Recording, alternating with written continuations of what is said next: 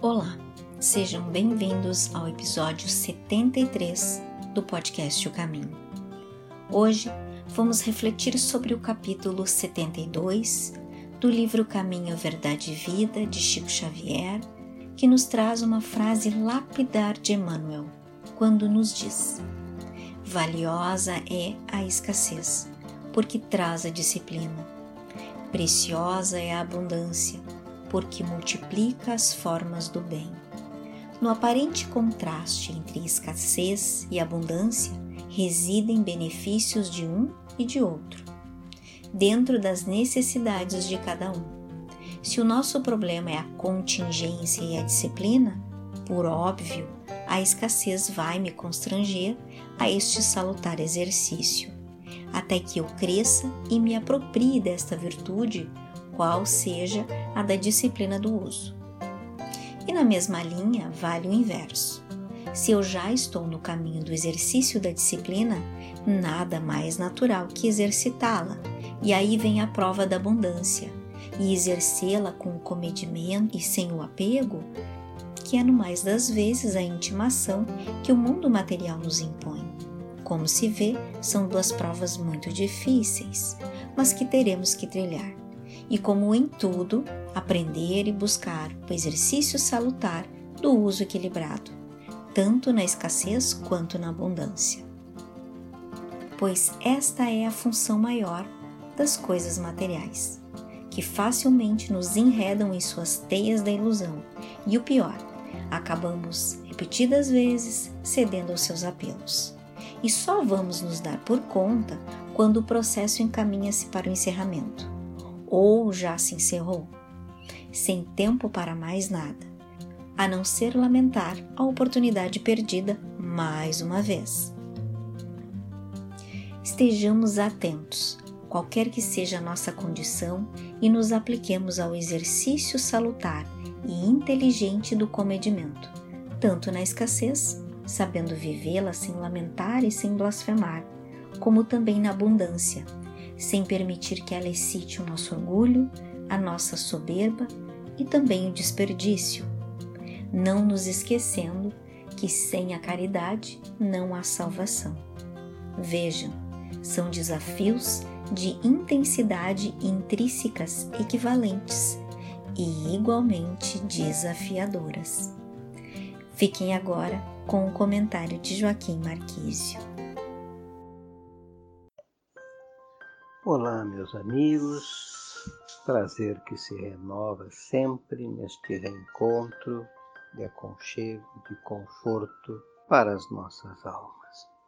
Hoje, em especial, nos cai o capítulo 72, que tem por título Transitoriedade e assim nos diz: Eles perecerão, mas tu permanecerás, e todos eles, como roupa, envelhecerão. Paulo, carta aos Hebreus, versículos 1 a 11. Diz Emmanuel: Fala-nos o Eclesiastes das vaidades e da aflição dos homens no torvelinho das ambições desvairadas na terra. Consultai a pompa dos museus e a ruína das civilizações mortas, com que fim se levantaram tantos monumentos e arcos de triunfo.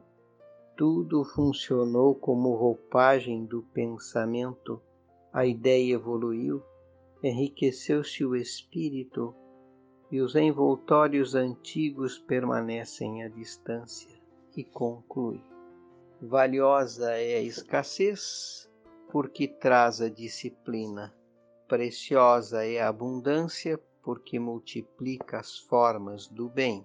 Uma e outra, contudo, permanecerão algum dia.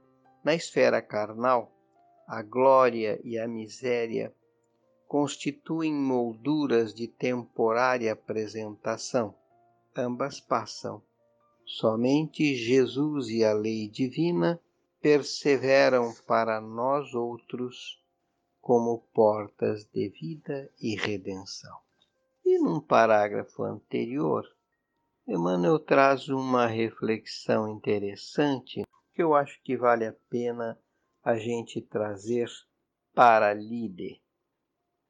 Consultai a pompa dos museus e a ruína das civilizações mortas, com que fim se levantaram tantos monumentos e arcos de triunfo.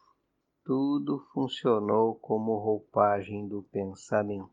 A ideia evoluiu, enriqueceu-se o espírito e os envoltórios antigos permanecem à distância.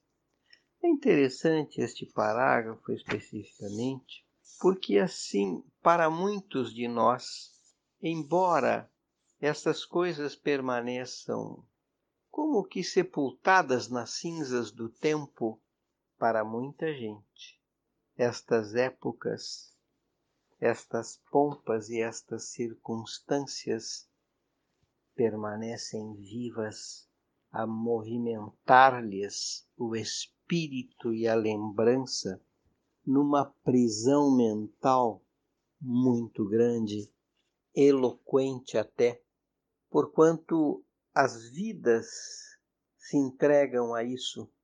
E quantas vezes nos escondemos nestas quimeras num pleito de ilusão, buscando atender às ânsias de uma coisa que já não faz mais sentido, mas que é revivida com tanta intensidade, com tanta energia, com tanta vibração.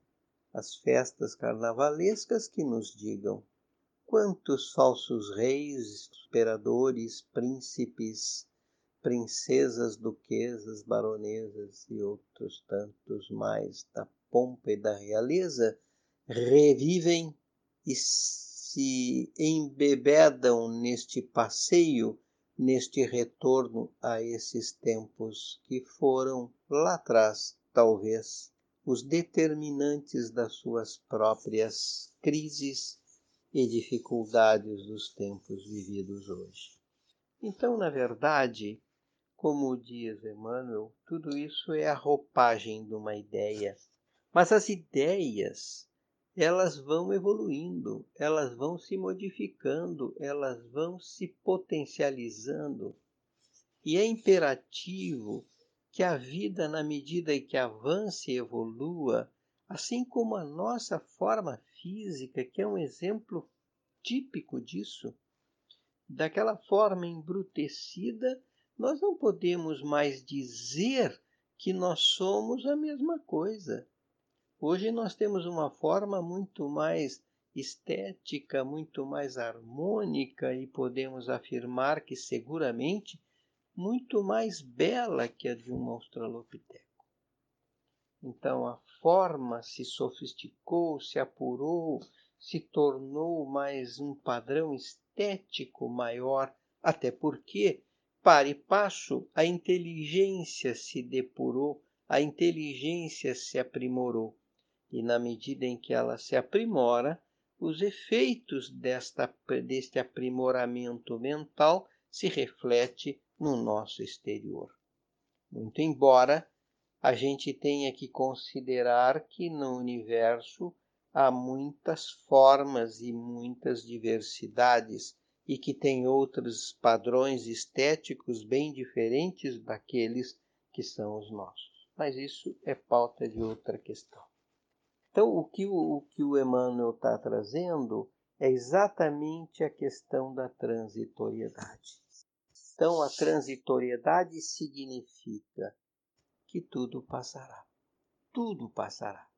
As nossas dificuldades passarão. As nossas crises passarão. As nossas alegrias, da mesma forma, passarão. Porque até que estabeleçamos harmonia em nós e consigamos construir um padrão estável de comportamento, de visão, de percepção, de entendimento e de atitude no contexto da vida, as coisas serão transitórias e instáveis. A estabilidade só existirá quando nós igualmente tivermos estabilidade de conduta o que ainda é um processo que está muito distante e dado que temos muita dificuldade em lidar com o nosso eu emocional, o nosso eu afetivo, o nosso eu emotivo e etc. Porque nos traímos com extrema facilidade. Então, esta transitoriedade não pode ficar é, refém das formas, porque as formas são apenas uma maneira de manifestá-la. O importante são as essências, e é nas essências que nós precisamos botar o olhar mais maduro, mais sensato, mais ponderado, mais equilibrado e mais determinado. Porque é ali o ponto essencial porque é ali que vai estar o real aprendizado. E este aprendizado ele parte da premissa de que nós temos que ter diretrizes que sejam sólidas e permanentes. E somente são sólidas e permanentes as diretrizes emanadas do Cristo. Consoante o que disse Maria, fazei o que ele disse porque ele conhece a nossa natureza, conhece a natureza humana na essência e na profundidade como ninguém. E por conhecer tão profundamente, tão eloquentemente, quando ele nos orienta, ele vem nos dar uma orientação de vida. E sem fazer ou parafrasear, não deixa de ser uma orientação de vida. Nós temos que ter ouvidos de ouvir e olhos de ver, para entender e compreender a grandeza e a dimensão destas destes ensinos que são verdadeiras leis que vigoram em todo o universo. Ele vale para a Terra e vale para qualquer lugar no espaço sideral, onde quer que tenhamos que ir estar. E que o Cristo seja sempre em nós, por nós e com todos nós. Seja a mudança que você quer ver no mundo.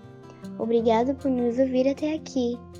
Nosso podcast você encontra nas principais plataformas, como Anchor, Spotify, Google Podcast, entre outras. Baixe um desses aplicativos em seu celular, inscreva em nosso podcast e compartilhem com toda a sua família. Eu sou a Valentina nos encontramos na próxima quarta-feira. Te espero lá!